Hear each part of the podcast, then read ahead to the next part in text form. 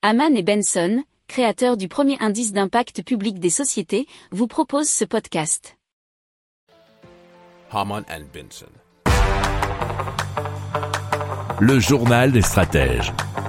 Alors on passe à France Hydrogène et l'AFPA qui s'engage pour co-construire avec les entreprises les ingénieries de formation qui permettront de répondre aux besoins en compétences des métiers au travers de la mise en place d'incubateurs d'hydrogène, nous dit ecomnews.fr. Alors chacune des deux parties apportera son expertise et mobilisera son champ de compétences. Il y aura des incubateurs dans plusieurs régions et l'objectif c'est d'élaborer des parcours de formation adaptés aux métiers ciblés.